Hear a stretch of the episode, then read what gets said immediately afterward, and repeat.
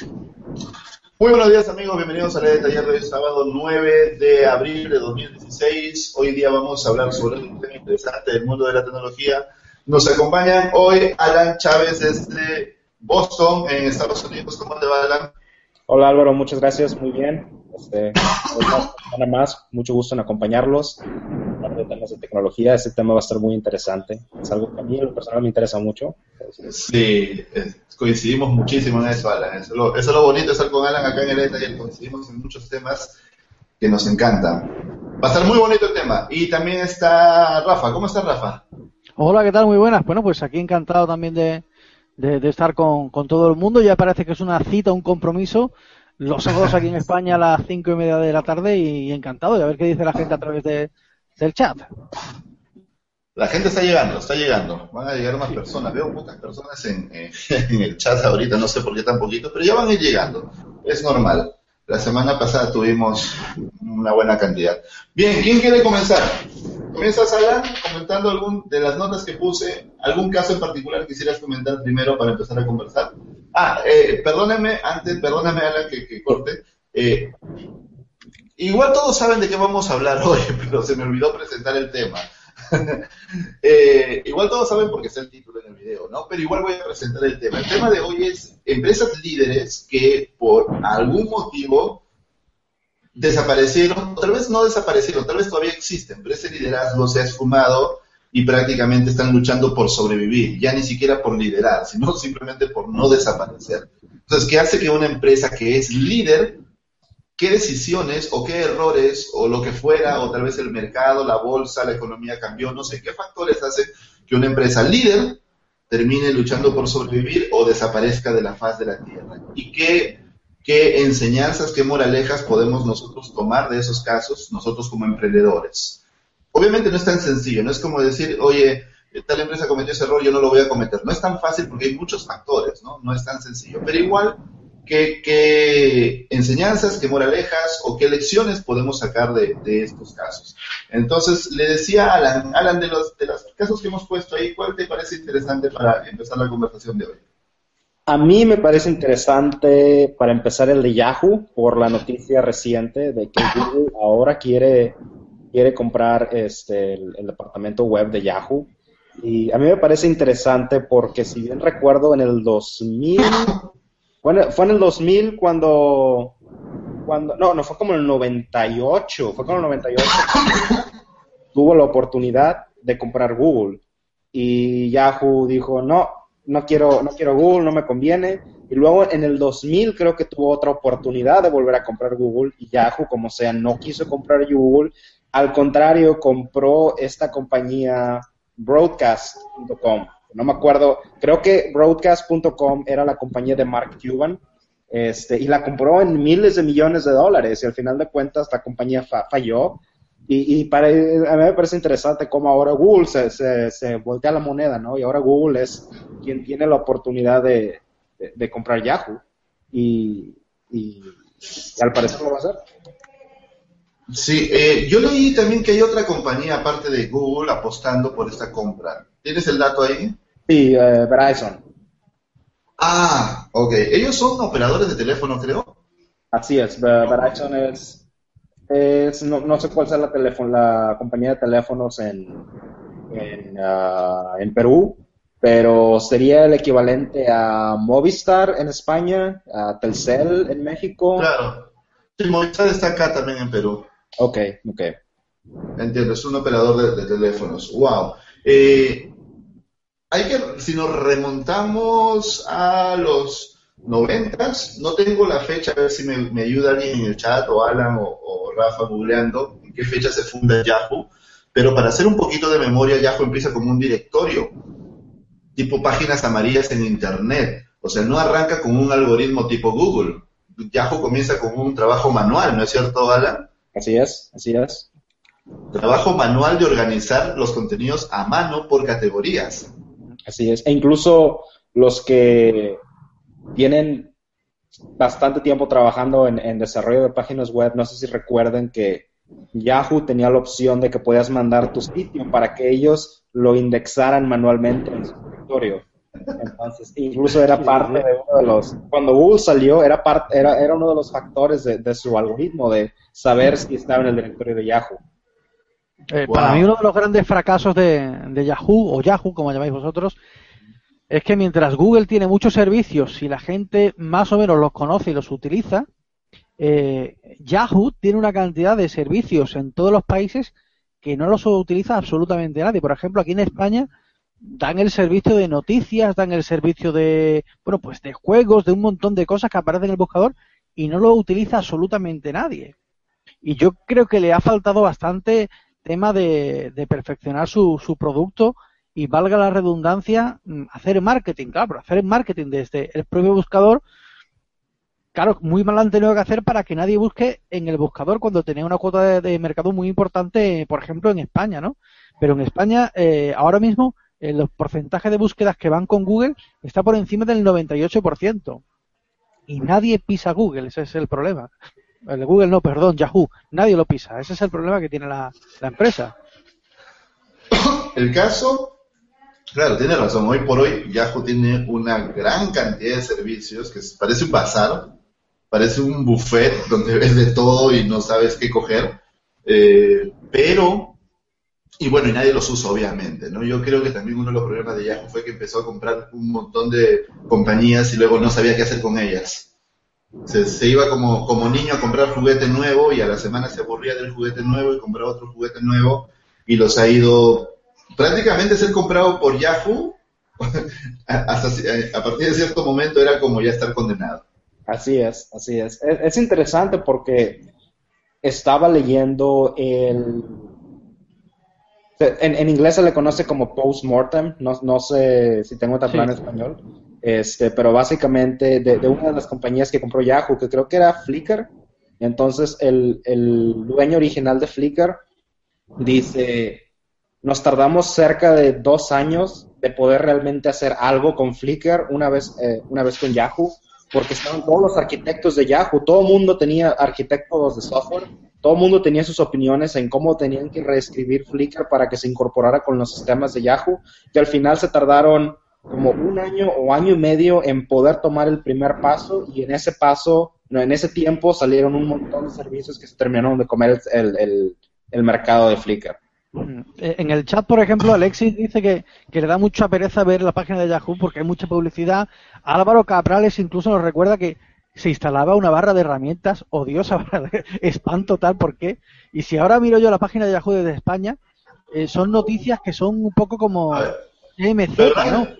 ¿Te imaginas cómo es el cuerpo de esta mujer? Todas son como con gancho, ¿no? La imagen que enciende Instagram y sale como una mujer ahí semidesnuda. Por... Se han puesto unas eh, noticias así un poco, no sé, y, es como un portal de noticias que, nadie, que a nadie le interesa y que nadie entra. yo no sé por qué dan tantos servicios, horóscopo, cine, vida, estilo. Si no entra absolutamente nadie, ¿por qué dan estos servicios? Y es que lo mismo ocurre con Movistar. Movistar tiene ahora una plataforma de de noticias, tengo un amigo que trabaja allí, y no entran ni los propios empleados para informarse. Es una cosa un poco extraña, ¿no? en fin. Hay empresas que no sé, eh, eh, yo, ¿sabes qué creo que es? Son las decisiones corporativas. Y Alan, que está trabajando en una corporación, sabe que una decisión no es que no es que nos reunimos, Alan y yo en una oficina y decimos, ya lo hacemos. Tiene que pasar por 20 personas, 30 personas, uno tiene que firmar, el otro tiene que enviar para acá y luego te lo devuelven una decisión no es tan sencilla, ¿no es cierto, Alan? Así es, así es, lamentablemente es cierto. Y bueno, en mi caso, por ejemplo, en mi caso profesional, este, recuerdo que cuando recién inicié la compañía era relativamente chica, si teníamos que tomar una decisión era de encontrar a alguien en la cafetería y decirle, oye, quiero hacer esto, y si el dueño te dice, hazlo, vas y lo haces y queda hecho.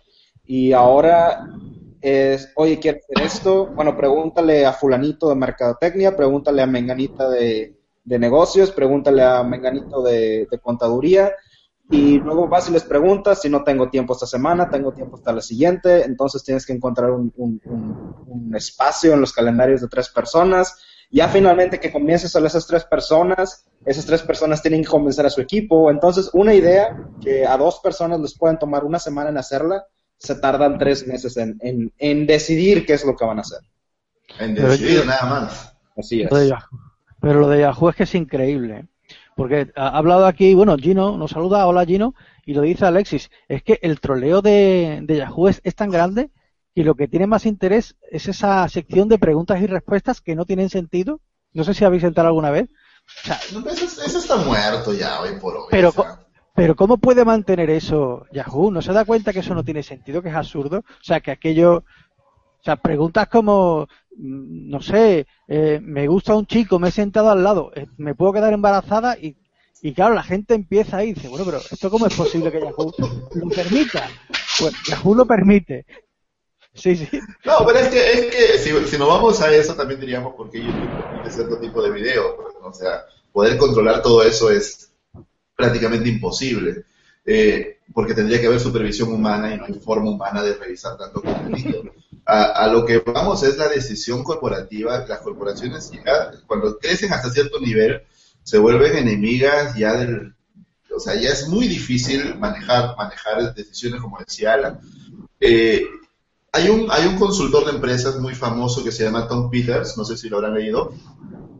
Hay un libro que se llama Las, pequeñas grandes cosas. Es un libro genial, uno de los mejores libros de, negocios que existen. Y en, uno de, en una de las frases de Tom Peters, él dice, en las corporaciones actuales, dos personas que estén sentadas a tres metros podrían estar sentadas a 30.000 kilómetros de distancia y, su capacidad de comunicación sería la misma. Así es. Eso acaba de pasar, a mí me acaba de pasar relativa, eso la semana pasada literalmente porque yo, yo mi oficina yo la comparto con otro, con otro ingeniero. Entonces, estábamos, estábamos en el chat en el chat, en el Slack de la compañía, el Slack general de la compañía, y estábamos tomando decisiones hasta así en, el chat. Y luego llega nuestro jefe y publica, muchachos, ustedes literalmente se sientan un metro de distancia después de otro, simplemente platican. pero, pero me pasó, porque está, mi compañero me, me da la espalda, yo le doy la espalda a él, pero se nos hizo más sencillo tomar la, la, Claro, pero, pero ahí hasta se están comunicando, ¿no? En el caso de, Tom Peters lo decía más que todo por esas fricciones que hay en, en empresas. Tú sabes que a veces las empresas hasta, hasta hay fricciones ya a nivel personal entre empleados. Sí, sí, sí. Y eso pues desgasta las energías del equipo y. Entonces, a lo que voy es que, como bien dice Rafa, pues Rafa dice, ¿por qué mantienen estos servicios que son tan feos? Y tiene razón, pues, ¿no? Una decisión lógica sería ok, hagamos reunión y vemos qué podamos, hay que limpiar la casa, ¿no? Hay que botar esto, esto, esto, esto, esto, esto, limpiar la casa. Lamentablemente, mientras más grande la corporación, es más difícil esa toma de decisiones. Yo cuento una anécdota. Yo en mis años de freelance como desarrollador web, ¿no? Haciendo, haciéndose eh, páginas web para empresas, eh, yo trabajé con dos tipos de empresas. Las empresas pequeñas, en las que, digamos, un restaurante en la que el dueño es el chef, por ejemplo. Y vas y hablas con él y las empresas grandes en las que te recibe la secretaria y no, no pasas al jefe sin, sin haber pasado por ciertos requisitos previos. Entonces, hay esos dos tipos de empresas. En las empresas, uno, pasaba lo mismo que dice Alan. O sea, hablas con el jefe, pum, pum, pum, listo, se acabó. A veces hasta te da la plata en tu mano. O sea, a ese, nivel de, personalización, ¿no? Saca su bolsillo, te da la plata en tu mano y todo felices de la vida y se acabó y el otro tipo de empresas donde demonios, pedir un maldito logo, o sea, necesito el logo para la página web. Había, era un vía crucis pedir un maldito logo, no, que pídele a él, pídele a él, no, el otro ha salido, él debe saber, el otro debe saber. Y sin mentirles, me quedaba toda una tarde en la oficina, yendo de cubículo en cubículo, esperando quién me dé un bendito logo. Al final me cansaba y decía, me lo mandan por mail y a ver si me lo mandaban eh, es por poner un ejemplo, y no, ni hablar de pagos, ¿no? Que yo no sé, que él no sabe que deja tu, tu recibo hoy, ¿no? Este, o tu factura, ¿no? Este, y si no lo dejas hoy hasta cierta hora, hasta el otro mes, así. Entonces, la, la moraleja de esto es que hay decisiones que pueden ser muy fáciles de tomar cuando la estructura es sencilla, pero cuando la estructura de, la empresa es muy grande, es muy difícil tomar estas decisiones, pero lamentablemente las empresas tal vez no se dan cuenta que están cargando lastre, y ese lastre genera costos. Así es, así es. Bien, para, para devolvernos, a lo que yo quería llegar con cuando decía que en un inicio ya fuera manual, era, era como páginas amarillas, o sea, un directorio, y los que tienen cierta edad, supongo que los que estamos aquí, Ala, Rafa, yo, debemos recordar que pues antes entrábamos y salía pues el directorio, ¿no? Salía, salía, el directorio temático cuando entrabas a Yahoo. Yahoo era lo máximo en sus tiempos. Estoy hablando del año 98, 99, cuando yo lo conocí. ¡Wow! Era, era una maravilla. Estaba el Yahoo Mail, el Yahoo Chat, eh, las imágenes de Yahoo, donde tú encontrabas imágenes ahí. Era, era fantástico. Podías hacer tus páginas web sencillas con HTML. Era una maravilla para la época. Eh, pero llega, llega Google con un algoritmo automatizado, o sea, ya no es poner páginas en un directorio manual.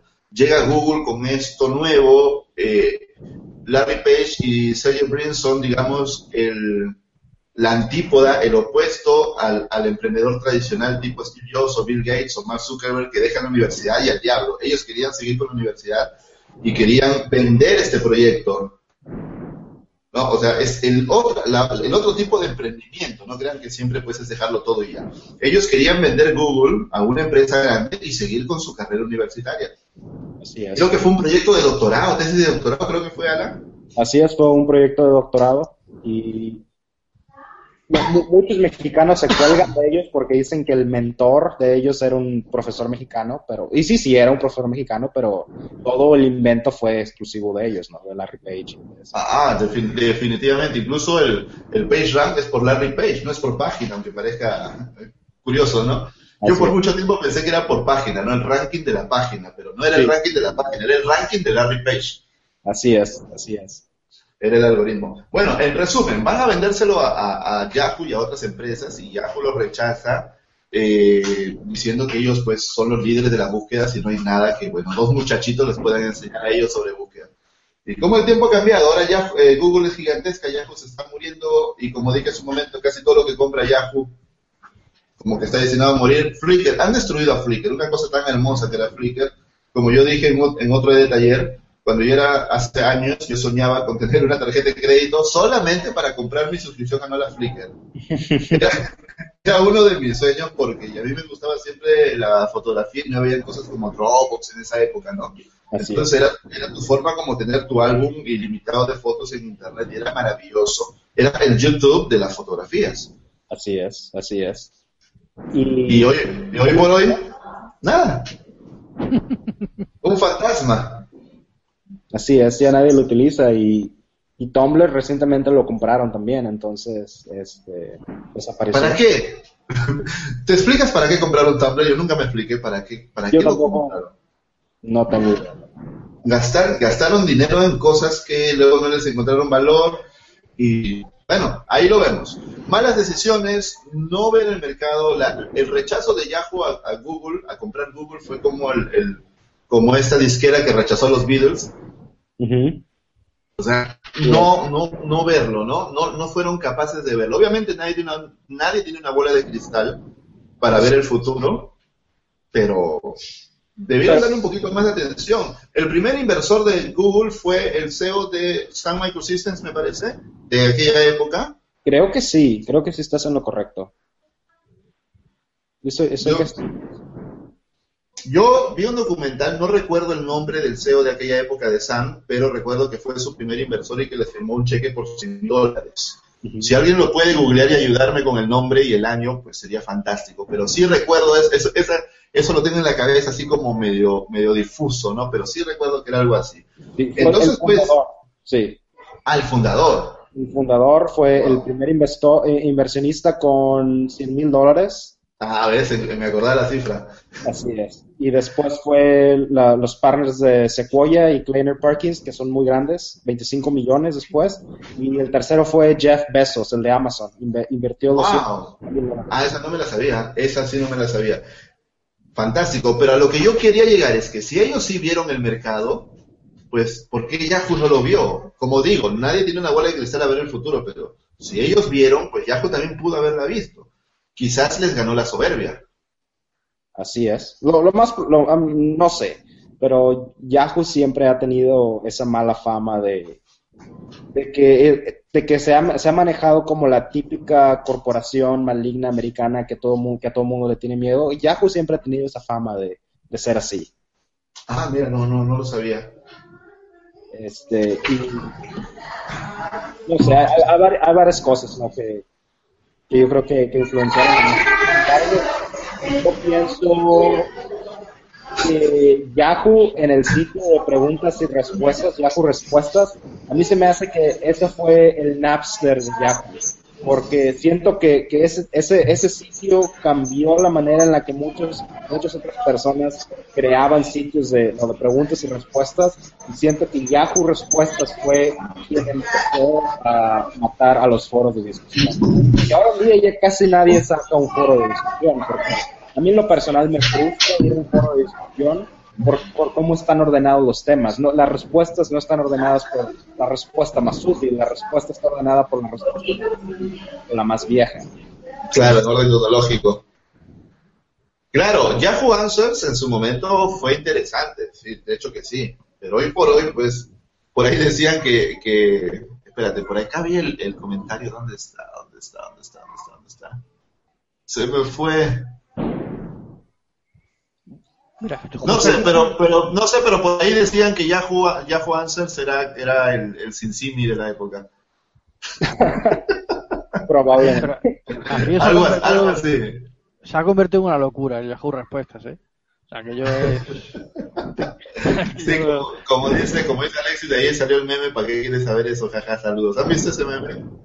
Sí. ese meme es muy divertido, a mí me, me hace mucha risa. Y salió de ahí, pues, ¿para qué quieres saber? O sea, cada, cada vez que no tienes una respuesta para algo, no sabes qué contestar, puedes responder así. Eh, bien, entonces eso es Yahoo. Yahoo, después de bastante tiempo de estar luchando contra la desaparición, ¿todavía está Marisa Meyer ahí? Todavía está Marisa Meyer, sí. Parece que la pusieron ahí como para echarle la culpa a alguien, no sé si me equivoco. Pero así, Así parece, ¿no? Como decirle, esto está muerto, pongamos a alguien. Creo que en otro detalle dije que poner a Marisa Meyer era como poner a, a, un gran entrenador de fútbol a dirigir la selección de Perú. O sea, lo estás matando. Así traigas al mejor entrenador de fútbol del mundo, va a fallar en Perú. Y se va a quemar, va a quemar su imagen. el amigo Cristian, el amigo Cristian Meléndez dice que a él le gustaba el buscador Licos. Pero es de nuestra época, ¿eh? Good Morning Vietnam, ¿eh? Wow, el tiempo de Lycos, de horas de Excite, Altavista. Es, posible que yo tenga alguna página web en Lycos y que no recuerde su URL, es posible. ¿Todavía existe Lycos? No lo sé, yo tuve una página y no recuerdo qué ocurrió con ella.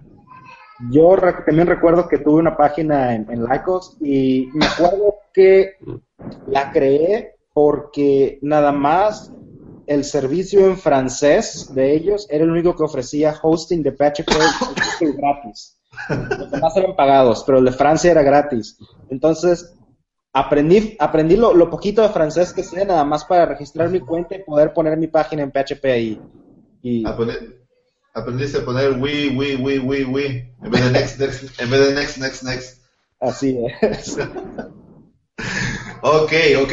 Este se me fue, ah, lo estaba diciendo de Altavista, de Excite, de aquellas épocas, ¿no? De esas épocas es Yahoo. Y lo más triste de esto es que Yahoo, para cerrar con Yahoo, Yahoo es el, creo, uno de los poquísimos sobrevivientes de la explosión de la burbuja.com. Así es. La, la burbuja.com fue como el meteorito y los dinosaurios. O sea, arrasó con toditito, porque había muchas empresas vende humo. Bueno, ahora también las hay, ¿no? Pero en, en su tiempo había demasiadas empresas vende humo inversionistas, había una fiebre del oro, los muchachos dejaban la universidad para irse a Silicon Valley buscando eh, ser el próximo Yahoo, etcétera, y Yahoo sobrevivió. No sé si quieres comentar, eh, Alan, rapidito, rapidito, qué fue la burbuja.com para los que no lo sepan. Sí, básicamente, bueno, la, burbuja.com fue cuando el, el mercado dejó de no, no sé si voy a usar los términos económicos correctos, pero el mercado dejó de confiar en, en, estas empresas, en estos emprendedores y básicamente la, valoración de sus empresas se fue hasta el, hasta el piso, o sea, realmente sus empresas ya no valían nada y eventualmente todas cerraron porque se quedaron sin dinero y ya nadie más les quería más, más dinero para seguir operando. Entonces, todas las empresas como las hay ahorita, ¿no? Este, desaparecieron. Hay una máxima en el mundo de la empresa que es que cuando hay muchísima especulación financiera, se producen casos de concentración de empresas, es decir, se consigue el dinero y lo que hace es que compras otra empresa. Aquí hubo muchos casos de esas empresas que compraban otras empresas y creaban millonarios y sin embargo esas empresas que, que compraban no les ofrecía absolutamente nada, nadie sabía por qué las compraba, salvo para que la competencia o salvo para pensar que tenías un creabas un holding y tenías un valor añadido superior en tus activos, lo cual era un error. Hay ejemplos, pero a patadas de empresas que, que compraron a otras y, no compraron nada y se hundieron completamente y absolutamente e hicieron a mucha gente millonaria. Y aquí en España tenemos casos como, no sé si recordáis aquello de Terra o, Olé, muchas empresas que se fueron, por ejemplo, eh, eh, Terra lo que hizo básicamente fue conseguir dinero para crear una plataforma y no tenía nada y valía miles de millones de pesetas y no tenía absolutamente nada y cuando tuvo el dinero compró otra. Entonces decía uno, bueno, pues eh, esto ha sido un poco ¿no? O sea, es como es como leí por ahí una vez, no me acuerdo en qué artículo lo leí, que tú podías, ¿cómo hacer que tu empresa valga un millón de dólares? Pues simplemente hago mi empresa, pongo un, millón de acciones y le vendo a Alan el 0.01% de acciones a un dólar. Así es. Y automáticamente mi empresa vale un millón de dólares. es jugar con los números. Obviamente es un número inflado, es un número fantasioso, pero a la larga eso trae problemas. Así es. ¿No? Porque si, si Alan tiene el 0.01% y ese 0.01% vale un dólar, pues tú multiplicas y sale un millón. No sé si estoy haciendo las cifras exactas, pero estoy seguro que me entienden la analogía. ¿No? Eh, pero obviamente eso a la larga pues colapsa. En algún momento va a colapsar y eso pasó. Eso pasó, todo colapsó y muy pocas empresas sobrevivieron a ese filtro. Fue un filtro. Y Yahoo fue uno de los sobrevivientes de la burbuja.com y bueno, ya se nos va. Seguramente, ahora no sé, ¿qué, cuáles son los activos de Yahoo para que quieran comprarlas? Siendo un poco cruel, siendo un poco abogado del diablo, ¿cuáles son sus activos? Yo creo que tiene un servicio magnífico de, de juegos en línea de ligas profesionales como la NFL o la NBA. Ahí yo, por ah, ejemplo, tiene una cantidad de servicios increíbles, pero lo tiene solamente para el buscador en inglés. Entonces tienes que hacer un truquito más o menos, te registras en el buscador inglés y ya tienes un sistema de una fantasy que se llama. Y es eh, un servicio realmente bueno. Ya lo replican otros portales, pero realmente ese servicio es bueno. La cuenta de correo electrónica tampoco es mala y siempre es bueno tener cuentas electrónicas para registrarte en sitios raros, ¿no? Y aparte de eso, no se me ocurre ninguna otra utilidad para... A mí, en lo personal, me gusta el servicio de analíticos, de, analíticas de, Yahoo, que se llama Flurry, para desarrolladores móviles. A mí me gusta bastante y siento que es muchísimo mejor que Google Analytics para móvil. Para, ah, A, mí, a mí me encanta el de Yahoo, este, pero no sé, no sé qué tanto dinero les genere ese. Y aparte, también este, el, el servicio de publicidad para, para equipos móviles de Yahoo me han dicho que es muy superior al de Google. Bueno, bueno buenos datos, ¿eh? no, no, los conocía. Así que habrá que ver, pues habrá que ver. Lo más probable es que sí se venda, pero habría que ver a qué precio. es, esa, es realmente la pregunta, o sea, ¿cuánto vale hoy en día Yahoo? O, bueno, ¿cuánto negociarán? Bueno, ¿te parece, te parece Alan o, Rafa, si seguimos en el orden que está en la nota de, Evernote? Sí. En ese orden. Perfecto, entonces siguiendo ese orden, vamos a hablar de otras tres empresas dedicadas al mismo rubro y que desaparecieron por motivos, ah, bueno, dos de ellas motivos muy similares, la tercera por errores creo yo, que son empresas de telefonía. Ustedes saben que en el 2007 llega el iPhone al mercado y el iPhone cambia completamente las reglas del juego. Completamente. Hay gente que es súper hater de Apple. Mm, yo no los, yo no soy ni, fan ni nada. Yo soy fan de Steve Jobs y lo he dicho muchas veces. Pero de Apple siempre mantengo una postura crítica. Cuando ha sido genial, ha sido genial. Aquí viene, esto de ser haters, porque gente que, hay gente que pues simplemente odia y dice que pues, los fans de los fans del iPhone eh, no piensan que son como borreguitos que nada más van corriendo a hacer su cola, etcétera y etcétera, Aunque gran parte de culpa de esto la tiene Samsung y su publicidad. El, el hecho es que en el 2007, te guste o no la, te guste o no Apple, hay que reconocer que en el 2007 nace el iPhone y las reglas del juego cambian absolutamente. Steve Jobs saca una computadora de su bolsillo y, la, y el estadio se quería caer, parecía un concierto de Metallica, de ACDC. ¿no?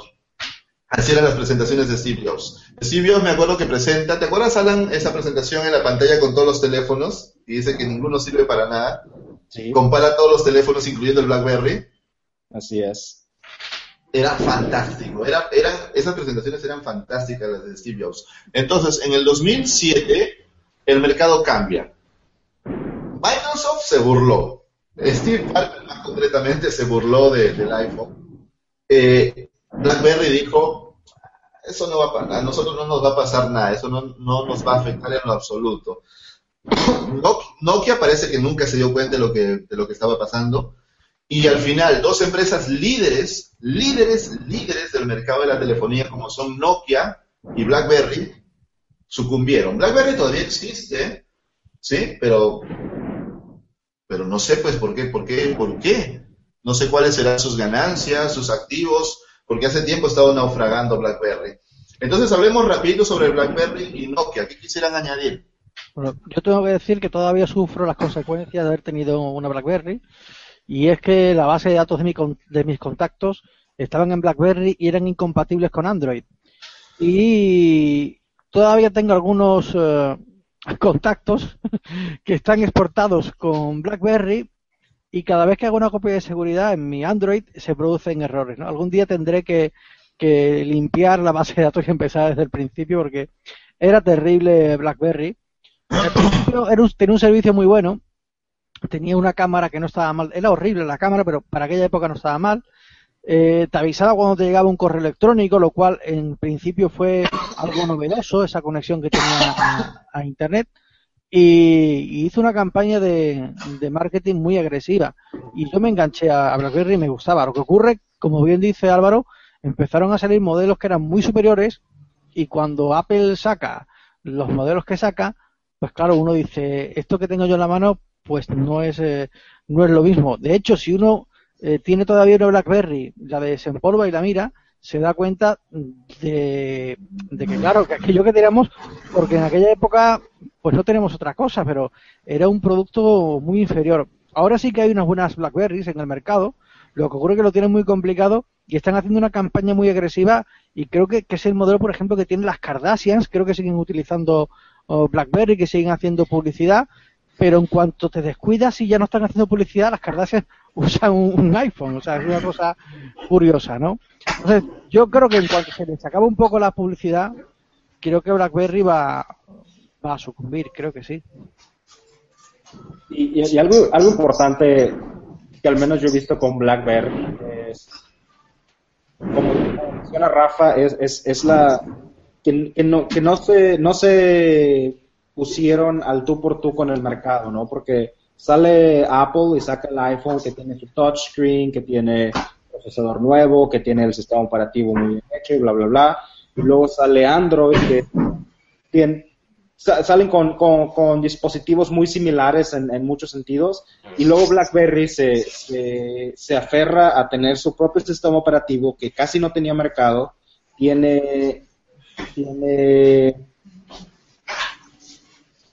no, no, no, no tiene touchscreen, tiene, o sea, ti- tiene, tiene, siento que se queda atrás tecnológicamente y al consumidor ya no le llama la atención el dispositivo como BlackBerry en sí. El detalle es que BlackBerry, para los que se acuerden, era un dispositivo orientado al, al mercado corporativo, más que al mercado común, al mercado doméstico. En sus inicios, obviamente. Luego empezó a salir hacia el mercado general, digamos, para tener más ventas y poder, poder eh, sostenerse. Pero inicialmente eran los ejecutivos, solamente los grandes ejecutivos tenían su BlackBerry en los primeros tiempos, también porque era costoso. Y uno de los modelos de Black, uno de los modelos de negocio de BlackBerry que fue muy exitoso en su tiempo, pero que luego le pasó la factura, miren, miren qué curioso, ¿no? Lo mismo que en tu momento te hace líder, en otro momento lo mismo te destruye. Fue que todas las conexiones, todos los datos pasaban por los servidores de BlackBerry. ¿Sí? O sea, no, no, era una conexión, digamos, eh, directa, ¿no? Por las redes, sino que pasaban previamente por los servidores de BlackBerry. En su momento eso era súper eh, importante y, y, le dio bastante prestigio a, a BlackBerry por el tema supuestamente de seguridad. Pero lo que no contaban era que si fallaban en algún momento los servidores de BlackBerry, como llegaron a fallar en el 2011, creo, y todos los usuarios de BlackBerry se quedaron incomunicados por casi una semana. Sí, así es. Porque, podía estar la torre de celular funcionando, podía haber red, podía haber wifi, todo, todo estaba funcionando, pero, pero como los servidores, que era donde se centralizaba todo, estaban caídos por algún problema, todos los usuarios de BlackBerry se incomunicaron.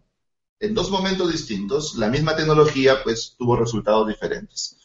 Así es. Yo me acuerdo clarito de eso. Yo tenía compañeros de trabajo en el 2011. El 2011 fue el último año que trabajé en oficina, de ahí nunca más. Eh, y tenía compañeros de trabajo que todavía tenían BlackBerry en el 2011. Y estaban incomunicados casi una semana, se querían morir. No podían ni llamar por teléfono. Imagínate, tener un teléfono y no puedes llamar por teléfono, aunque hay señal y todo, ¿no? No estás, no estás en la punta de una montaña fuera de la civilización, estás en la ciudad.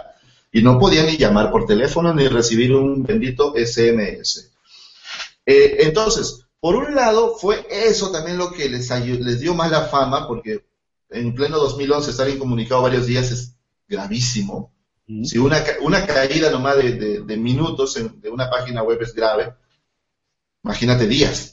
Así es. Y eh, algo interesante, no, adelante. No, no, sigue, sigue, sigue. Algo interesante que BlackBerry hizo, si te fijas, es que todas estas compañías han sido el Napster de algo más, ¿no? Que cambiaron, que a lo mejor fallaron en el intento de hacer algo, pero les prendió el foco a otros emprendedores para, para realizar. Entonces, algo interesante que BlackBerry hizo, que siento que en su momento llamó mucho la atención al consumidor, fue el BlackBerry Messaging, que era el WhatsApp de, de, hace muchos años, ¿no? Antes de que existiera, ah, Usaban un PIN, ¿no? Así es, y su, su error fue el haberlo hecho exclusivo para Blackberries. Porque si lo hubieran hecho, si lo hubieran liberado para iPhone, si lo hubieran liberado para Android, para otros sistemas operativos, siento que eso hubiera salvado BlackBerry por mucho, ¿no? Por muchísimo. Pero lo hicieron exclusivo para BlackBerry. Ese es un excelente análisis. No lo había visto de ese modo. Tienes, tienes toda la razón. No, no había visto desde ese enfoque y tiene, tiene mucho sentido. Pero bueno, a veces pues las ideas, como dice el dicho, ¿no? La, experiencia es un billete de lotería comprado después del sorteo. Así es. Ya sabe, los números ganadores, pero ya no te sirven ya. Ya pasó el momento. Así es. Eh, entonces, bueno, BlackBerry también, pues, no siguió con su sistema operativo, siguió con su modelo de centralizar todo en sus servidores, de tener un ecosistema súper cerrado, cuando se estaban abriendo los demás entornos. iPhone, aunque iPhone es súper cerrado en sus, en sus políticas, ¿no? Pero tiene, pero le da, digamos, que su tienda de aplicaciones es gigantesca, entonces hay mucho mercado ahí, y Android, pues, que es eh, abierto. Pero no, no quisieron cambiar, y creo que el, error similar le pasó a Nokia. Nokia también tenía su sistema operativo que era el Symbian. Así es, así es. Y Nokia, y Nokia era el líder absoluto del mercado por muchísimos años. Es más, tener un Nokia en tu bolsillo era un símbolo de estatus. Hoy es un símbolo de memes. Qué feo, qué feo cómo ha cambiado, ¿no? es, un buen meme, es, un buen meme, ¿no? Que, dura mucho. que se cae y no se rompe. bueno, decía, hay memes bien crueles con los Nokia, pero yo me acuerdo que en sus tiempos, pues tú tenías un Nokia y, y tus amigos, ¡wow! Oye, a ver, presa para mirarlo. Era, era pues, era un símbolo de estatus en su momento tener un Nokia. Y si tenías un Nokia barato, aunque fuera el más barato, no te miraban mal, porque la gente decía, bueno, oye, esos celulares duran. Así es. Y tú decías como orgullo, sí, lo tengo cinco años. Así es. Cuando recién empecé como freelancer, me acuerdo que yo empecé a, sacar mucho dinero para, para, ser, pues para ser mexicano. Este, y me acuerdo que me compré un N-Gage, no sé si lo recuerden ustedes, que básicamente era, es un, es un Nokia que parece un taco, es, es así. Este, y era, estaba orientado más o menos como para, para gamers, para los que gustaba jugar, pero ese, ese, ese celular lo, lo saqué hace que unos ocho años, nueve años, y ya traía Bluetooth, traía USB, le podías meter una, una tarjeta SD, traía radio, si quería escuchar radio, podía escuchar radio, me podía conectar al internet. Lo único que le faltaba era, no, era que fuera Android, ¿no? Y un touchscreen, pero traía bastantes cosas muchísimo, muy avanzadas para su época. Este, sí, James, Bond, James, Bond, usaba Nokia en sus, en sus películas, si no me falla la... Y si no era Nokia, eran imitaciones de los modelos de Nokia. Pero sí se usaba. Continúa. No, sí, sí, no, no sabía que James Bond utilizaba este Nokia. No, o sea, no sé si sean Nokias, pero yo he visto sus películas y creo que si no eran Nokias eran imitaciones de los modelos, porque sí, tienes toda la razón, Alan, en que hubo un tiempo en que Nokia sacaba cosas que parecían futuristas. Sí es. Absolutamente futuristas. Sacaba unos modelos que los pasaban en los, en los noticieros, en los programas que eran, wow, eran cosas fantásticas. Entonces, no puedo decir la ciencia cierta que James Bond usaba Nokia en, en las películas, puedo equivocarme, pero capaz que eran copias, ¿no? De esos modelos o inspirados. Lo que de alguna manera demuestra, pues, que, sí, eran, eran innovadores, sacaban modelos impresionantes. Fueron los primeros que sacaron un teclado QWERTY completo, creo, ¿no? Tú lo abrías como si fuera una mini laptop. Así es. Sí, así es. Eran, eran una cosa increíble, parecía una mini laptop. Tú lo abrías, tenía un sistema operativo y un teclado QWERTY completito. Eso no existía en la época, pero eran, pues, eran muy caros. Eh, pero nuevamente, la llegada del iPhone, la llegada de Android, hace que estas dos empresas, que eran líderes, como que por errores o por soberbia, por lo que fuera, se mantuvieron en su propio sistema operativo y a la larga, pues los otros sistemas operativos, iOS y Android, crecieron. Pues, ¿quién quería, llegado el momento, ¿quién quería usar Symbian? Así es. ¿Para qué? E, e incluso Android tomó muchas, muchas ideas de Symbian. Siento que Symbian era un buen sistema operativo, pero al final no sé exactamente los detalles, igual ese es un tema para otro taller, ¿no? De, cómo fue que Android tomó el mercado de Symbian, porque en lo personal a mí me gustaba Symbian, y si querías desarrollar aplicaciones para, para Symbian, tenías que desarrollarlas en, en Java, tal y como lo tienes que hacer en Android. Este, entonces, algo interesante pasó ahí. Claro, pero Aquí viene, aquí viene la, cosa, la polémica, aquí viene la teoría conspiparanoica. Nokia eh, llega un nuevo CEO a Nokia, por acá noté el nombre, Stephen Elop, que fue antiguo ejecutivo de Microsoft. O sea, y queda la teoría ahí conspiparanoica. O sea, miren, llega, llega a Nokia un nuevo CEO, un nuevo CEO, ¿no? por ponerlo en siglas, en siglas gringas. Entonces, llega un nuevo CEO a Nokia y al poco tiempo de llegar a este nuevo CEO, Nokia es vendida a Microsoft. y, este CEO era antiguo eh, funcionario ejecutivo de Microsoft. Y cuando Nokia es vendida a Microsoft, este ejecutivo toma un cargo muy importante nuevamente en Microsoft. Entonces, entonces este, la teoría conspiparanoica es que este señor era un infiltrado. Digo conspiparanoica porque, bueno, es, es, es como se llama, ¿cómo se le dice esto? Eh, suposición, no sé, no sé el término, pero es como que difícil de probar, ¿no? Así es. Pero, pero, pero te hace levantar una ceja, ¿no? Te hace decir, oye, aquí algo está oliendo mal, ¿no? ¿Qué piensas tú al respecto, Alan? Está, está interesante porque la misma teoría está saliendo con ahorita con Marisa Meyer y Google que mucha gente está diciendo, ah, para eso Google mandó a Marisa Meyer a Yahoo. Ah, Marisa Meyer era de Google, ¿no? Tienes razón. Así es, Marisa Meyer era de Google. Entonces, también, lo están mencionando. Parece que mandaron un infiltrado, así como cuando se infiltran en las mafias los, los policías. y desde adentro los hacen caer. ¿Será? No será. No sé, pues ya queda en la interpretación de cada uno, ¿no? Y por último, HTC, que nunca fue tan grande como BlackBerry y Nokia para nada, pero tuvo un momento de gloria, un año, dos años creo de gloria, ¿no? Sí, sí. Tenía, su flagship, su flagship era el, HTC One. Sí. Que todos soñaban con el HTC One. Era, era, llegó, creo, a ponerse a la par con el Galaxy de Samsung, que era el flagship de los Android.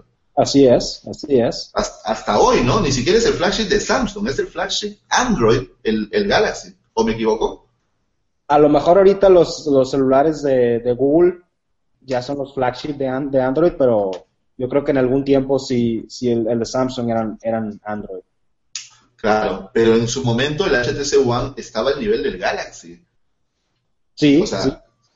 ¿qué pasó? Bueno, hay muchas teorías, ¿no? Muchas teorías. Una que, pues, el, el- el mercado, pues, este chino empezó a tener celulares más económicos y ahí fue donde HTC, que es una compañía taiwanesa, empieza a sufrir, ¿no? Porque saben, ustedes saben que en China sacan, pues, si tú sacas un celular de mil dólares, en China lo sacan a 100, una, una, una réplica más económica, con menos prestaciones, pero pues, a 100, 200, ¿no? Y tiene mucho mercado y para muchas empresas les es difícil entrar al mercado chino. Así Esa es. es, una, esa es una teoría. Otra teoría en la que también mm, HTC, HTC falla es que lanza un teléfono llamado HTC First, que fue un absoluto fracaso con el sistema, con Android, pero tenía una capa por encima de Facebook que se llamaba Facebook Home. Supuestamente encima de Android corría otra cosa que, bueno, no sé cómo llamarlo, no sé si Alan me ayuda por ahí, no es un sistema operativo, será un software, una capa por encima, no Ah, sé era, cuál es el término correcto.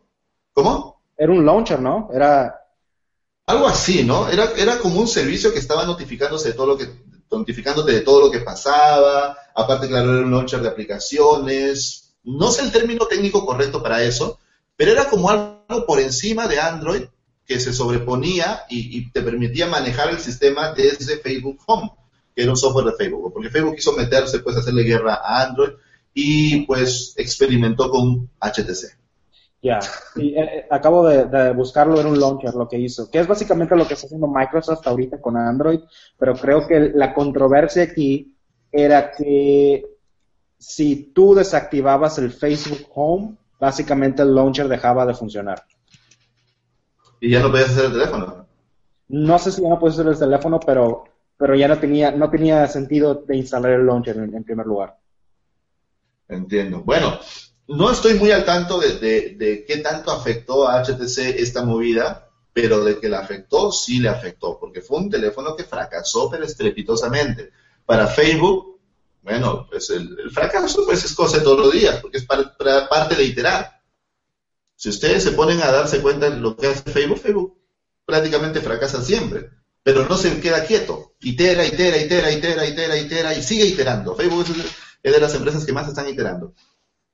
Eh, pero HTC pues no se pudo levantar de esto. Entonces, ahí quedó. BlackBerry cayó. BlackBerry todavía existe, como bien lo han dicho en el chat, pero no es, no es ni la sombra de lo que fue en su momento y veremos si se logra levantar o, o- o no. Nokia ya desapareció completamente del mapa porque, si bien es cierto que Microsoft compró Nokia, la absorbió, siguieron sacándose los Nokia Lumia, pero me parece que Nokia ya está muerto para siempre, ¿no? Me parece que ahora ya no van a salir teléfonos Nokia, van a salir teléfonos Microsoft, ¿me equivoco? Yo creo que, no, no creo que te equivoques. Me parece haber escuchado esta noticia, ¿no? Que ya no van a salir teléfonos con la marca Nokia. Sí, creo que eso es lo correcto. Con lo cual Nokia pues pasó mejor vida, fue bonito mientras duró Nokia, fue, fue bonito, yo viví también la época de Nokia y todo, pero así es el mercado. Así es de cruel. Pasamos al siguiente muy rápido porque estamos sobre la hora, vamos a concentrarnos en el último punto, ese sí está muy interesante también porque hay muchas lecciones que tomar. Vamos a pasar a MySpace y Sun así súper rápido. MySpace fue, no sé si me equivoco, la primera red social grande, grande, importante. ¿Hubo alguna fuerte antes de MySpace o no? Creo que no. Mm, No recuerdo que si había una antes de MySpace, pero a lo mejor estoy equivocado. Probablemente la hubo, pero me refiero a la importancia, a la, a la trascendencia, a la, a la magnitud, ¿no? Creo que fue la primera red social grande. Sí, yo, creo que sí. Entonces, para los que no hayan conocido, tal vez porque están muchachos todavía, les contamos, MySpace era una red social, como Facebook, una red social, pero era la red social que dominaba absolutamente el mercado. Era el amo y señor en su época, hasta que llegó Facebook. Ahora, ¿De acuerdo? déjame decirte algo. A mí, a mí no me gustaba Facebook cuando recién salió, porque yo venía de, de MySpace. Ah, esa es cuál otra High Five. No, no sé cuál estuvo primero. Pero yo venía de MySpace High Five, en donde podías, podías personalizar tu fondo de pantalla, le podías poner GIF, le podías poner imágenes, y al final terminabas con un mugrero en tu página, pero era tuyo, ¿no? Tú lo personalizabas. Y era algo que yo, que hasta la fecha no se puede hacer Facebook. Entonces, de primer momento a mí nunca me gustó Facebook porque no me dejaba poner mis, mis, calaveritas y nada por el estilo, ¿no? En mi. Oye, pero las páginas, yo me acuerdo la de Hi-Fi, Dios mío, eran, eran pero carpas de circo ambulante. Qué espanto, llenas de, como tú dices, calaveritas, lunitas, estrellitas, la chica corazoncito, colores, cosas GIF que se movían. ¡Oh! Qué cosa más fea, qué cosa más fea eran, eran esos. Ahora, Hi-Fi, no sé, tú, este, ¿desde qué época estás viviendo allá en Estados Unidos, eh, Alan? Ah, ocho años más o menos. Y, y dime, en esas épocas, o sea, Hi-Fi pegó allá en Estados Unidos. Porque yo tengo la impresión, quizás me equivoque, pero tengo la impresión de que fue algo que pegó más en Latinoamérica. ¿O me estoy equivocando? Mm, La verdad no me acuerdo porque cuando yo utilizaba High Five todavía, todavía vivía en México. Entonces, Ah, bueno, buen punto, buen punto a tomarlo en cuenta. Porque tengo esa impresión. No sé, si alguien tiene el dato que me corrija, capaz me equivoco, pero me dio esa impresión de que Hi-Fi fue, no fue el latinoamericano, ¿no? Pero, pero pegó bastante acá. Acá en Perú se usaba muchísimo Hi-Fi. Pero cuando, cuando, dime, Rafa. ¿Llegó por Sudamérica 20? No, Pues no, no, 20, era- 20, 20 llegó acá cuando ya pues era otra cosa. pues 20 aquí en 2006 era lo más. Y, y MySpace y, y Hi-Fi pues estaban bastante por debajo. O sea, lo máximo que había aquí en España en el año 2006 era, era 20. Sin embargo, fue completamente efímero porque llegó Facebook y se vino abajo completamente. Sí, incluso yo hace, hace un par de días tuve una discusión en, en- el grupo de Facebook, en el HTML5 oficial con un tipo. No me, no, me, no me quedó más que expulsarlo del grupo porque era increíblemente terco. Eh, se entercó más que todo en que yo había puesto en la página Escuela Digital que Escuela Digital nació en el 2004 cuando todavía no había Facebook. Perdón, 2006 cuando todavía no había Facebook y él me cita que Facebook se creó en el 2004. Lo- Y me puso una captura, link y todo, lo cual es verdad. Pero vamos al hecho que Skype no se usaba, pues, ¿sí o no? O sea, yo me acuerdo que hasta el 2009, 2000, 2008, 2009, recién empezó la gente poquito a poquito a moverse a Facebook. Al menos acá en Perú. Y no se entendía muy bien para qué era, igual que Twitter. O sea, no... Es- eso es verdad. Eso es una gran verdad. Al comienzo uno dice, ¿y esto, no? ¿Cómo es? Yo recuerdo que publicaba en Facebook y replicaba en Twitter. Y cuando no cabrían los 140 caracteres, donde se cortase, se cortaba la frase, me acuerdo perfectamente. Porque no tenía muy claro qué era una cosa y qué era otra y para qué me podía servir. Y eso, pues, eh, prácticamente hasta el año 2011 por ahí, no llegué yo a entender perfectamente para qué servía cada red social y cómo se podía eh, utilizar.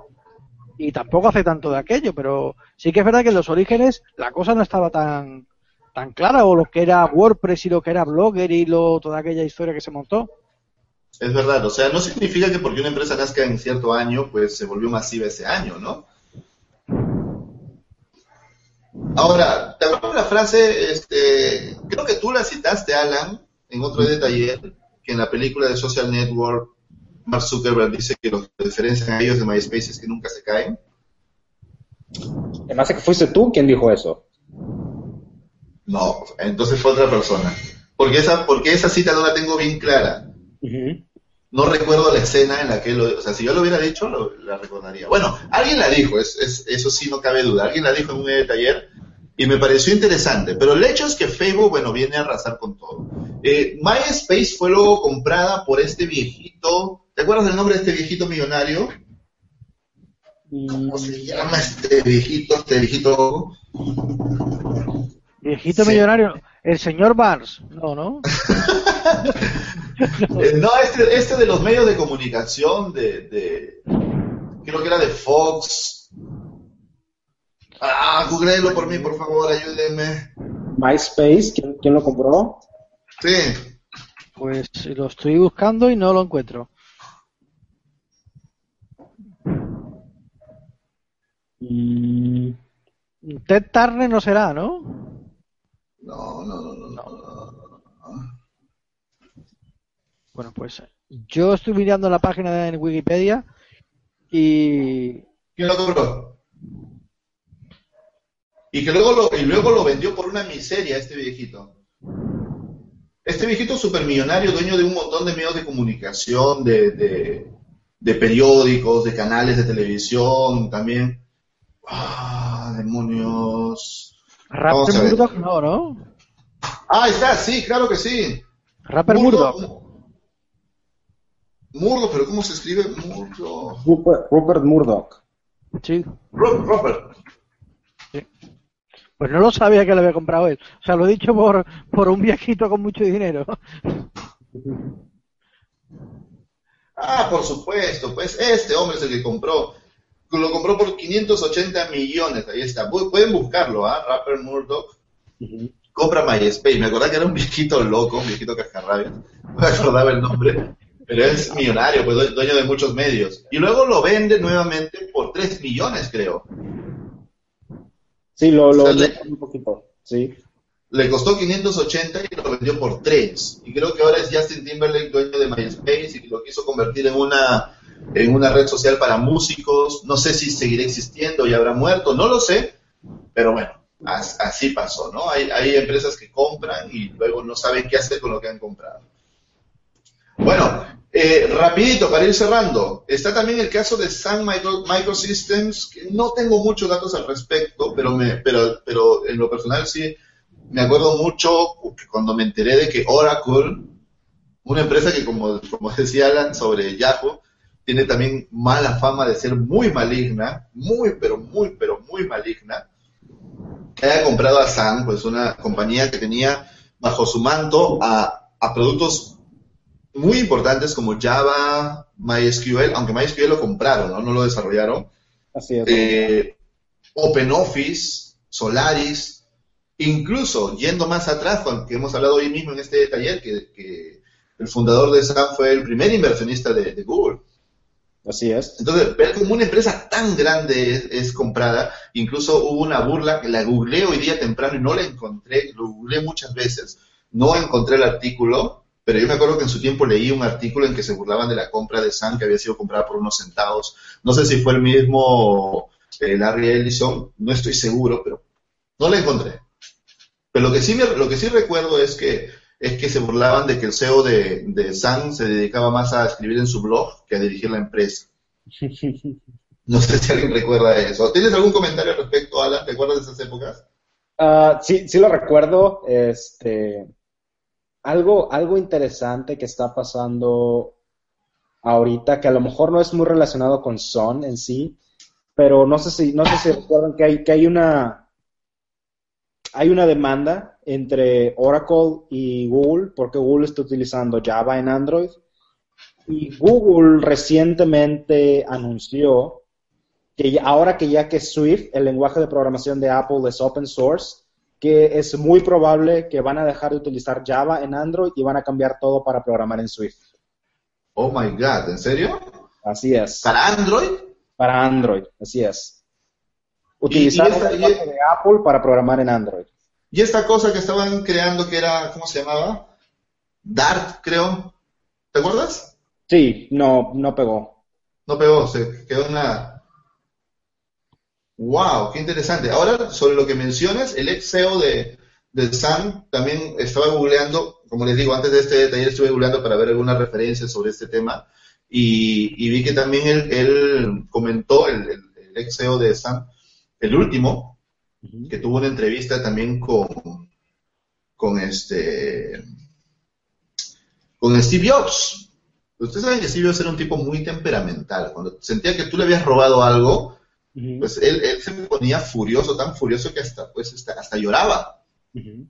En serio, lloraba de la impotencia, se ponía a llorar. Entonces, eh, y él cuenta que también lo acusó a, a Sam de haberle robado algunas cosas, no me acuerdo específicamente cuáles, y él, y él comenta que también lo puso contra la pared de Steve Jobs, demostrándole que el Keynote y otra tecnología de, de Apple, que no recuerdo, también era muy parecida a tecnologías de, de, de.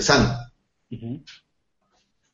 Curioso, cosas curiosas. O sea, Saben que al final de cuentas, pues, eh, o sea, demostrar que te han robado una patente o te han robado una idea es muy difícil. Sí. Y ese es un mensaje para los emprendedores que creen que hoy me van a robar mi idea. O sea, imagínense el juicio entre, entre Apple y Samsung, ¿cuánto duró? Así es. ¿Y, cuántos millones de dinero de por medio? Así es. O sea, la, la, moraleja sigue con tu idea, ¿no? Sigue y hazla mejor que tu, y hazla mejor que tu adversario, creo yo. O sea, si te vas a matar en, en que él me copió, él no me copió, vas a gastar mucha energía que tal vez no llegue, no lleve a nada. ¿Qué, piensas, Alan? No, es, me, me, me, recordó tu comentario de, de, Steve Jobs, de cómo era, porque un, un CEO de ahorita, de nuestros tiempos, que tiene muchas características de Steve Jobs, ¿te, te atreves a, a, adivinar quién es? No. Travis Kalanick, Kalanick ¿te suena?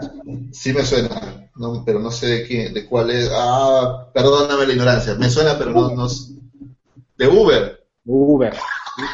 Si te pones a leer sobre, sobre él, empiezas a encontrar muchas paralelas, ¿no? Entre Steve Jobs y, Travis, eh, de, cómo son, ¿no? De sus personalidades. Una reciente es de cómo lo que hace Travis para, ya es que cuando vendes acciones, este, tus acciones, tu empresa se diluye, tus propias acciones se diluyen. Entonces, ya, hay, ya hay empleados en Uber que tienen todas sus acciones al 100% y pero ahora que ya tienen sus acciones, tienen, tienen que pagar impuestos sobre las acciones. Entonces lo que hacen es vender esas acciones en mercados privados para inversionistas que estén interesados en tener acciones de Uber.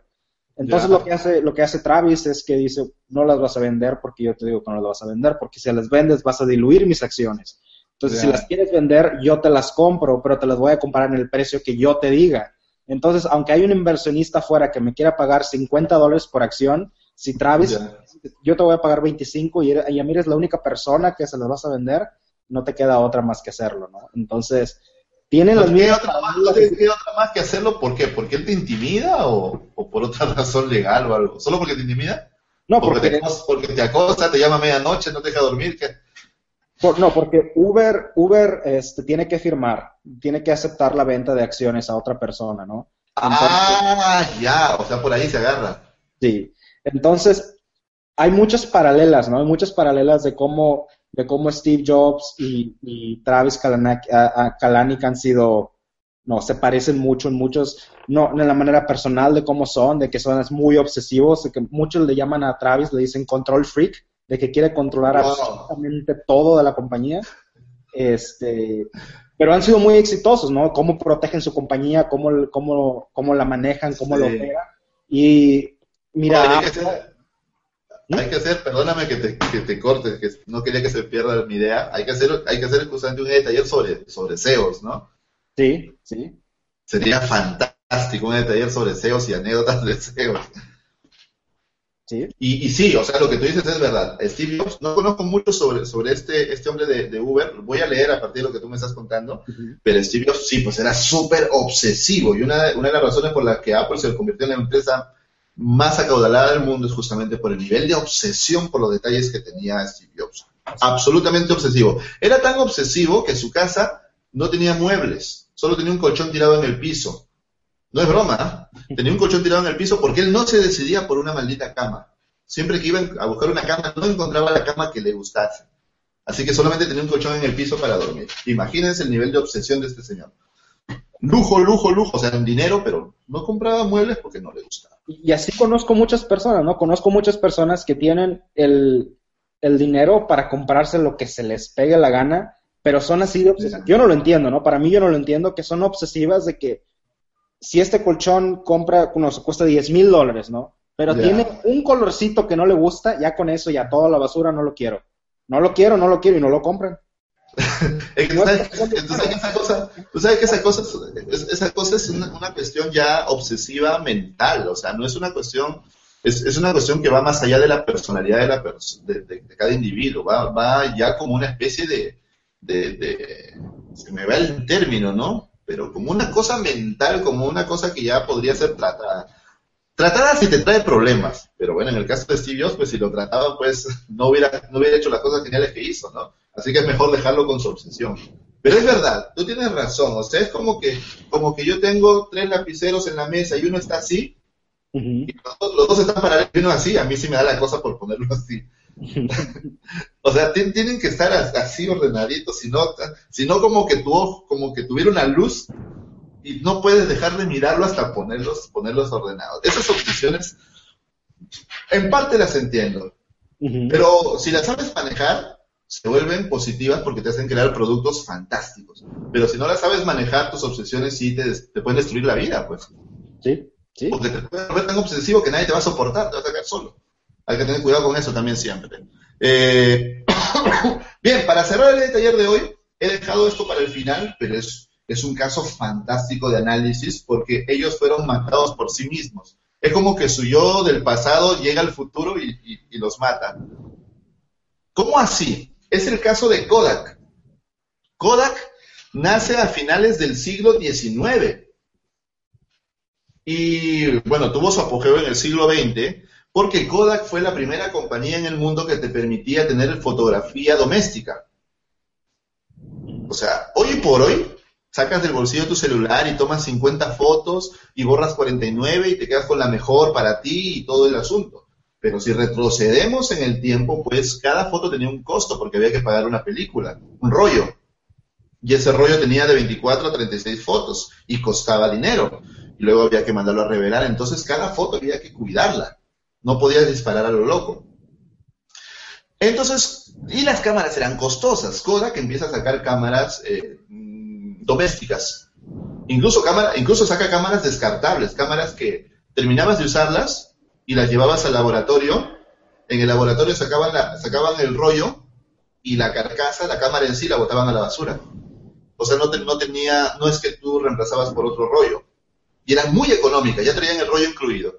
Entonces, por un tiempo, Kodak fue el líder absoluto en el mundo. Eh, su eslogan era algo así como que tú aprietas un botón y nosotros hacemos el resto.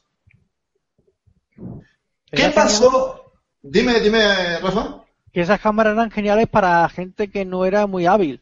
Les daba un botón, hacía la foto y te la revelaba y te la mostraba. Hacías así, recuerdo, era así y se secaba y ya tenías la foto. Ah, no, ese, ese, ese eran las, Polaroid. Las Polaroid, Aunque, no sé si Kodak sacó un modelo tipo Polaroid, ¿sacó? No estoy seguro, en serio. Yo creo recordar que sacó una y, y, que fue un poco fracaso. Y recuerdo perfectamente esa competencia que se creó en ambas, porque por un lado estaba Kodak y por otro lado estaba la, la Polaroid. Creo que sacó un modelo copiando Kodak a, Polaroid y, y, que fue un poco fracaso, pero sí que sí que recuerdo perfectamente esas desechables de las que tú has hablado comprabas la cámara en un sitio de turismo, España vive del turismo, comprabas la cámara eh, y cuando llegabas a tu ciudad tirabas la cámara y, te devolvían las fotos, ¿no? Era una cosa muy, curiosa, sí. Los, amigos en el chat estarán diciendo, de qué época prehistórica estarán hablando estos vejetes? Estarán diciendo. en serio, había, esas épocas. Tú sacabas un rollito que era como un, un cilindrito y lo llevabas al laboratorio de fotografía y te devolvían tus fotos a los tres días. A los tres días había que esperar después de llevar el rollo al laboratorio. O sea, ni, o sea, ni siquiera después de haber tomado la foto. O sea, tú tenías que esperar. Ponte que habías tomado solo 20 fotos y tu rollo tenía 36 disparos. Tenías que esperar a usar las 16 más. Claro, tú podías ir y llevar el rollo, pero te perdías 16 tomas. Entonces te esperabas a tomar las 16 más terminabas y recién llevabas y recién cuando te devolvían, recién te dabas cuenta si había aparecido un dedo en tu foto o si tu foto estaba desenfocada o si tu foto tenía mucha luz, recién te dabas cuenta ahí muchos días después de haber tomado la foto. Eran, eran tiempos muy distintos a los que vivimos hoy en los que al segundo tú ves tu foto. Ahora, ¿por qué digo que Kodak se mató a sí misma? Porque Kodak desapareció, o sea, todavía existe, pero ya se declaró en bancarrota, por culpa de la fotografía digital. La fotografía digital mató a Kodak. Pero acá viene la ironía de la vida. ¿Quién creen que inventó la fotografía digital? Yo, yo, yo, yo, yo. a ver, el alumno Alan Chávez. Kodak.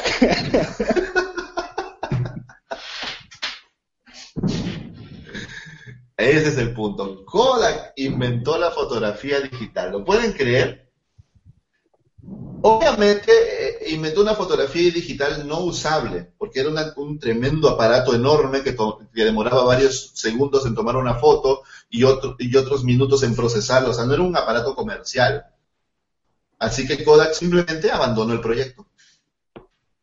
Triste, pero cierto. O sea, creó la primera cámara digital, pero no le dio más sentido porque para ellos su negociazo, el negociazo de Kodak era las películas. Cuando hablo de películas, hablo de el, del rollo, claro, es que, claro, es que hablar con nuevas generaciones es un poco complicado, ¿no? Me van a entender película como Avengers, ¿no? O sea, no, hablo de la película como una lámina de, no me acuerdo qué material, pero una lámina plástica larga, enrollada, donde se iban grabando las, las fotos y luego con un proceso químico, pues se, sacaban los colores de la foto. Entonces, el, el negociazo de Kodak eran las películas. Esas películas, para las cámaras fotográficas, para las eh, filmadoras, que las filmadoras también usaban películas, ¿no? Pero eh, hacia finales de los, de los 80, inicios de los 90, empiezan a salir las cámaras digitales con fuerza, principalmente con Sony y Fuji, dos empresas japonesas. Yo me acuerdo que las primeras cámaras digitales, no sé si alguien podría encontrar ahí googleando una foto, yo me acuerdo que la primera cámara digital que vi, le metías un disquete. Disquete, sí. Tenía una ranura, no una SD, micro SD, no, un disquete de, de exacto, un floppy disk le metías al, por un costado y sacabas tu foto, era impresionante. Pero para, o sea, para hoy en día es, es cosa de risa, pero para esos tiempos, para esos tiempos era magia pura, era, oh my god, yo debo tener eso, yo, yo tengo que comprarme eso, ¿no? Así acá, acá en Perú tenemos algunos lugares turísticos y a veces vienen pues, eh, bueno, ahora más, ahora más, en esos tiempos poco, pero pues venían pues eh, gente extranjera a visitar algunos lugares del Perú. Entonces, solamente en esas personas yo podía ver esas cámaras, me acuerdo. Pues, eh, ¿qué, ¿qué, tiempos aquellos, ¿eh? Voy a, creo que, creo que estoy compartiendo ahora pantalla. ¿Se ve mi pantalla ahora? Sí. Este es un anuncio de, qué antiguo se ve, de Kodak Color Bust, que fue ese modelo que yo digo que le hizo competencia a Polaroid. Fijaos qué moderno se ve todo. Aquí ah, la, mira. la señora prepara la cámara y hace la foto y ahora por debajo... que una cámara. Y ya salía la foto por ahí. Era una cosa terrible. Era una cosa y terrible. Y, y eso era una cámara, mira, tremenda. Parece una laptop. Y era lo mejor del mundo porque hacía la competencia hacía la competencia a, a, lo que había anteriormente, con lo cual, bueno, pues parecía que era muy moderno, ¿no? Pero qué tiempos aquello de esa lucha entre Polaroid y, y Kodak que, que, en fin, que, que, que, hace que hace gala de los años que tenemos algunos, ¿no? Pero la, la recuerdo perfectamente. Mi suegra sí. tiene una Polaroid y se le ha quedado colgada, porque aunque tenía muchos mucha mucho papel, ese papel eh, tiene eh, organismos vivos y, y ese y cómo se llama esto y, y caducan, se pudren. Entonces ah. tiene, un, tiene un principio activo que, que se caduca. Entonces todo aquel papel que se compre de Polaroid que la gente sepa que no tiene ninguna garantía, porque ya está caducado. O sea, tú te lo compras y si te funciona genial, y si no te funciona, pues mala suerte. Por, por, por eBay siguen, la, siguen vendiendo. A la, repisa, a la repisa para adornar la casa nomás. Claro, tú lo compras si te funciona bien y si no, pues has perdido el dinero. Lo siguen vendiendo por, por eBay. Bueno, no creo que tanto perder el dinero porque, bueno, los más frikis, no sé si ustedes compartirán mi idea, pero a mí me fascinaría tener una Polaroid en la repisa como, como adorno de la casa. Claro, la Polaroid sí, pero el papel para hacer las fotos... Ah, el papel para qué, pues, ¿no? Claro, lo, lo, que el que tiene el activo vivo es el papel, que creo que no sé qué de plata o yo no sé qué historia tiene. Mi suegra tiene una y, y, y ha comprado ya varios, Oye, varios acá, tipos de papeles y no ya caducaron en 2012, quiero recordar. Entiendo, entiendo, ya te entendí, ya te entendí, te había malinterpretado. Hablabas del papel. Este, hay algunos fotógrafos todavía viejitos acá en, en algunas plazas de Lima que están con su Polaroid. Yo llegué a tomarme fotos, mí me acuerdo que cobraban 5 soles por una foto. Y, y, y, yo me acuerdo muy jovencito, 19 años, pues muchachito, un chiquillo. Yo me acuerdo que me tomaba, le pagaba 5 soles, se tomaba una foto con tu enamorada ahí en la plaza, ¿no? Y te la guardabas de recuerdo. O, o, si tenías plata, cosa que yo no tenía, yo era más pobre que el chavo el 8, siempre he dicho. Si, te, si tenías plata, comprabas dos, pues, ¿no? una para ella y una para ti como recuerdo, ¿no? A, a los dos meses rompía de, de novio, pero pero eso no importaba. Ahora, ahora los fotógrafos de, de Al Paso están más con estas, hay unas, hay unas impresoras chiquitas, deben haber visto, ¿no? Para fotos, que las, las llevan en una cartera, entonces toman la foto y, ya sale por la impresora. Ese es el reemplazo actual de las Polaroid antiguas. Pero bueno, el resumen de esta historia es que Kodak muere por su mismo invento, porque ellos no le dieron mayor importancia y Kodak se declaró en quiebra, señores. Pueden ir a, Google y buscar, se declaró en quiebra y todavía existe apoyándose en sus patentes, sus patentes le dan algo de dinero, porque por mucho tiempo fueron los líderes de la fotografía, entonces tienen patentes de dónde sacar todavía un dinero, pero ya no es lo que antes. Entonces, eh, con eso cerramos el taller de hoy. ¿Qué moralejas podemos sacar de, lo que hemos conversado hoy día? ¿Qué piensas, eh, Alan? ¿Qué moralejas para no morir siendo líder o para los emprendedores de, de la conversación de hoy? Eh, siempre hay que mantenerse hambriento, aunque suene cursi, ¿no? O sea, siempre hay que... hungry. Exactamente. Siempre, siempre hay uno que estar, por ejemplo, si, si crean un producto, si lo liberan, siempre hay que ver su producto con ojos frescos y decir qué es lo que estoy diciendo mal qué, o qué es lo que puedo estar haciendo mal. Entonces, es mantenerse hambriento. No importa si eres, nunca dormirte en tus laureles. ¿no? Yo siento que esa es la, la moraleja. Exacto, perfecto. Rafa.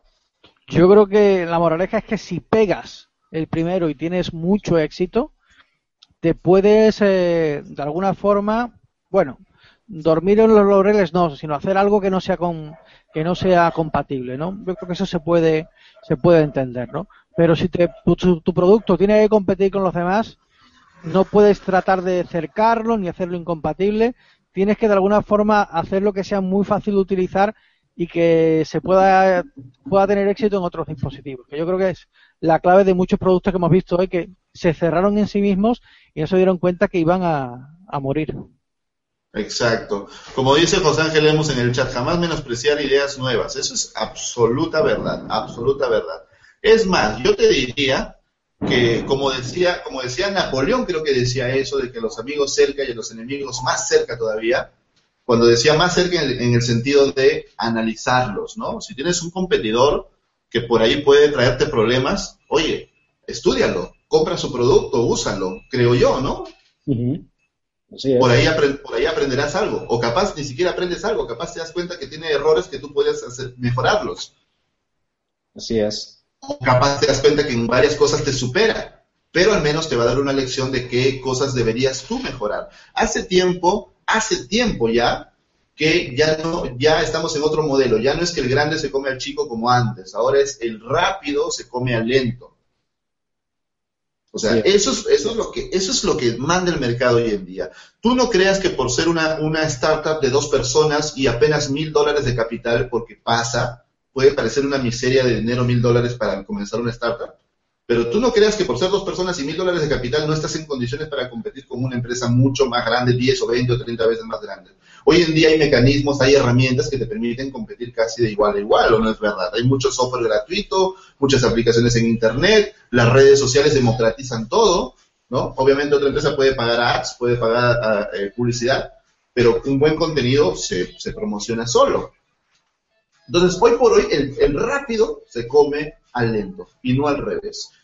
Entonces, moraleja para mí, pues esa, ¿no? El rápido se come al lento y otra cosa, creo que, creo que es una frase de Steve Jobs, no estoy seguro, pero no solamente uses los productos de la competencia. Un error en el que fallan muchas, muchas eh, emprendimientos y muchas empresas, ¿saben cuál es? Que no consumen sus propios productos. Así es. Eh, es como que un ejecutivo de Gillette no use Gillette para afeitarse. Entonces, ¿cómo rayos el ejecutivo va a saber si el producto es bueno o no? Capaz el ejecutivo vive engañado pensando que es el mejor producto cuando es realmente desastroso. Así es. O sea, si tú creas un producto, usa tu propio producto. O sea, si tú creas, por ejemplo, un servicio para pedir delivery a restaurantes, úsalo tú mismo. Si lo terminas odiando es que algo hay que mejorar, ¿no? Así es, así es. Estás en lo correcto, ¿no? Y es algo que, por ejemplo, en lo personal yo, yo he creado productos. Este, unos, unos me han ido bien, otros no, pero el común denominador es los con los que me fueron bien fueron los productos que yo hice para resolver mi problema, ¿no? El, el, yo tenía una necesidad, el producto no existía, lo creé y eventualmente no funcionó, ¿no? me gustó porque yo lo usaba. Claro, eso es, es la verdad, o sea, sé egoísta, el, emprendimiento, cierro con esto porque si no se hace muy largo, ya en otro taller hablaremos de otros temas, eh, que es algo que lo leí en Tom Peters también, este libro las, pequeñas grandes cosas, léanlo, es un libro obligatorio para todo aquel que quiera ser emprendedor, obligatorio. Eh, bueno, una, cosa gigante, pero se pasa volando la lectura. Él decía que todo emprendimiento, toda innovación nace de dos cosas, del egoísmo y de la rabia. Egoísmo porque tú quieres hacer algo para ti, como acaba de decir Alan, y rabia porque te da cólera, te da rabia, la, disculpen el término, pero es que de ahí nace la rabia, las porquerías que hacen los demás.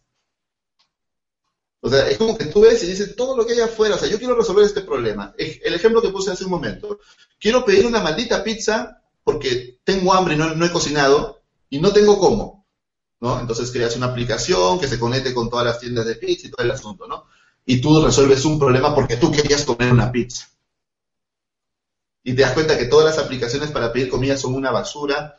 O sea, naces también de esa rabia, de esa frustración, de ese, de ese no hay nada que resuelva mi problema. Y el mismo Steve Jobs lo, decía así, cuando saca los, cuando saca la MacBook Air, muestra todas las, ¿cómo se llamaban estas cosas? Esas auto chiquititas, Netbook, ¿no? Netbook. Sí, las auto chiquititas de 10 pulgadas, 8 pulgadas, esos que parecen juguetitos. Sí. Saca las netbooks y se burla de ellas diciendo, no me acuerdo el término, pero pues da a entender que son basura. Cuando saca el iPhone también muestra todos los teléfonos, dan a entender que son basura. Cuando saca el iPod, la misma historia. Entonces, no es tanto, antiguamente, hasta ahora todavía, pues te enseñan las famosas, este, el famoso estudio de mercado, ¿no? De que, este, mm, tienes que salir en las escuelas, en, la universidad, en tu primer ciclo, segundo ciclo, el profesor te dice, haz tu encuestita, qué necesita la gente, ¿no? Eh, y entonces haces tu estudio de mercado, y haces tu plan de negocio, y bla, bla, bla. Hoy en día como que la cosa ha cambiado bastante. Tú puedes querer resolver tu problema y a partir de eso crear toda una empresa. Sin, sin plan de negocios, sin estudio de marketing. ¿Te acuerdas cuando le preguntaron a Steve Jobs eh, si él había hecho un estudio de mercado para el iPad, o para el iPhone creo que fue? Y él dijo, si, si Henry Ford le hubiera hecho un estudio de mercado a la gente, ellos hubieran dicho que querían caballos más rápidos. Sí, así es. así que no siempre es el estudio de mercado el que determina el éxito de un proyecto o de un producto. No siempre. Y al menos en nuestro mundo tecnológico, mm, muy pocas veces. O sea, salvo que es algo muy evidente como el caso de Uber, ¿no? así es. Hay, hay una cosa, ya también para no alargar más el taller, pero hay una cosa también que hay, hay, ciertas cosas en las que sí hay que escuchar en la audiencia y hay otras cosas en las que no. Porque, por ejemplo, yo, yo lo he visto así, porque he, he, trabajado en productos y recuerdo en el último producto que trabajé, teníamos 5 millones de usuarios. Y todo el equipo, a excepción mía, estaban enfocados, se, enfocaban mucho en esa frase, ¿no? De, es que si le preguntas, cuando si le hubieras preguntado a si querían carros más rápidos, hubieran dicho que eran, si hubieras presentado la idea del carro contra el caballo, la gente hubiera dicho que querían caballos más rápidos. En eso estoy de acuerdo cuando estás creando un producto nuevo. En este caso, en nuestro mercado, estábamos estábamos proponiendo una alternativa a un producto ya existente. Entonces la gente nos estaba diciendo, necesitamos esto, esto, esto, esto y esto, y, todo, y todo el equipo ignoraba lo que la gente pedía porque estaban enfocados en esa frase del caballo más rápido, ¿no? Pero en este caso no estábamos innovando nada, estábamos creando una alternativa a lo ya existente. Entonces, obviamente la gente está acostumbrada a un grupo de de, cosas que quiere, que necesitan para usar tu producto. Entonces, hay que encontrar ese, ese balance, ¿no? Entre, Exactamente. qué, quiere y qué es lo que tú vas a innovar. Es como, es como decía hace un rato un comentario, un comentario en el chat, no me acuerdo de quién, decía, hay mucha gente que, que dice, uy, yo, yo tengo trastorno obsesivo compulsivo, lo dicen con orgullo, como decir, pues eso me hace un Steve Jobs. Así es. que no es, no es tan blanco y negro el asunto, pues, ¿no? Igual como de decir, y también por eso puse en la acotación, ¿no? Salvo que sea algo como Uber, o sea, algo que va a romper con algo existente. Ahí, pues, ahí la historia es diferente, pues ahí sí, pues tendrías que ver el entorno y la situación, ¿no? pero si vas a crear algo nuevo que nunca nadie más ha visto, pues es diferente. Pero hay gente que sí se, se obsesiona y como que hace de una frase su karma, su mantra. Así es. Y no quiere salir de ahí. Así es. Y hay, hay distintos entornos, distintas situaciones, distintas circunstancias. Tú tienes que saber adaptarte a cada circunstancia, tienes que ser eh, adaptable. Bueno, creo que es todo. ¿Algo más que decir para cerrar? Estamos justo en hora y media, así que ya vamos cerrando. Ha sido muy, a mí me ha encantado, este taller para mucho más, pero creo que hemos podido sintetizar lo más importante. Eh, ¿Alguna idea para cerrar, Alan, Rafa o los amigos del chat? No, yo. Yo estoy, yo estoy bien. ¿Rafa? Yo también, completo. Perfecto. Entonces, Alan, muchas gracias. Rafa también. Durante la semana nos comunicamos como siempre, chismeamos como siempre. Y, nos vemos el próximo sábado, amigos. Muchas gracias. Hoy día no ha habido sorteo, yo creo que la próxima semana sí. Un saludo desde acá. Perdonen que no lo haya mencionado en toda la hora, pero el tema era tan atrayente que nos quedamos ahí metidos. Pero un fuerte saludo para Daniel Romero y Alexis Lozada, que por cosas laborales no nos han podido acompañar hoy día en el staff, pero ellos nos han estado viendo eh, en el rato que han podido. Pero un fuerte saludo porque ahorita estamos con el curso eh, Base de Datos desde cero con Alexis Lozada, de profesor, y el curso Git desde cero también con Daniel, de, Daniel Romero, de profesor. Un fuerte saludo, son dos cursos excelentes mis felicitaciones y el agradecimiento de que ellos confíen en Escuela Digital, porque al ser profesores ellos también están confiando, porque están dando su nombre, están poniendo al, lado del nombre Escuela Digital su propio nombre. También es, es, digamos, como que arriesgarse, ¿no? Porque si esto, si esto va mal, pues mi nombre también, también se juega ahí pero ellos han confiado también en Escuela Digital, así como ustedes confían, y son un éxito estos cursos. Así que no se olviden que el lunes continuamos con las clases. Tenemos a las 11 de la mañana hora Perú el curso Kit desde cero con la clase número 4 y el curso Base de Datos desde cero con la clase número 4 también a las 2 de la tarde hora Perú. Están fantásticos. Todavía se pueden inscribir. Todas las clases están grabadas y las pueden descargar. Hay una sección de preguntas y respuestas en la plataforma del curso para que tú también hagas, plantees tus dudas. Si es que no te has inscrito todavía y recién te vas a poner al día con las clases grabadas, igual puedes consultar en la plataforma del curso, no es que solamente en la clase en vivo. Así que no te olvides, no te olvides. Puedes inscribirte todavía. Listo, y luego vendrán otros cursos. Muchísimas gracias, muchísimas gracias Alan, muchísimas gracias Rafa y muchísimas gracias a todos los amigos que han estado en el chat acompañándonos, dándonos ideas, dándonos algunos tips como siempre, y comentando en el chat y haciendo esta comunidad cada vez más grande. Muchísimas gracias. Y mañana votar en Perú. Wow, mañana es día, feo en Perú. Pero hay que hacerlo, hay que votar. Ya veremos qué nos pasa. Ojalá, ojalá siga el taller después del 10 de abril. Y, y bueno, esperemos que nos veamos el próximo, el próximo sábado, como siempre. Muchas gracias, amigos. Hasta la próxima. Chao, chao, chao, chao.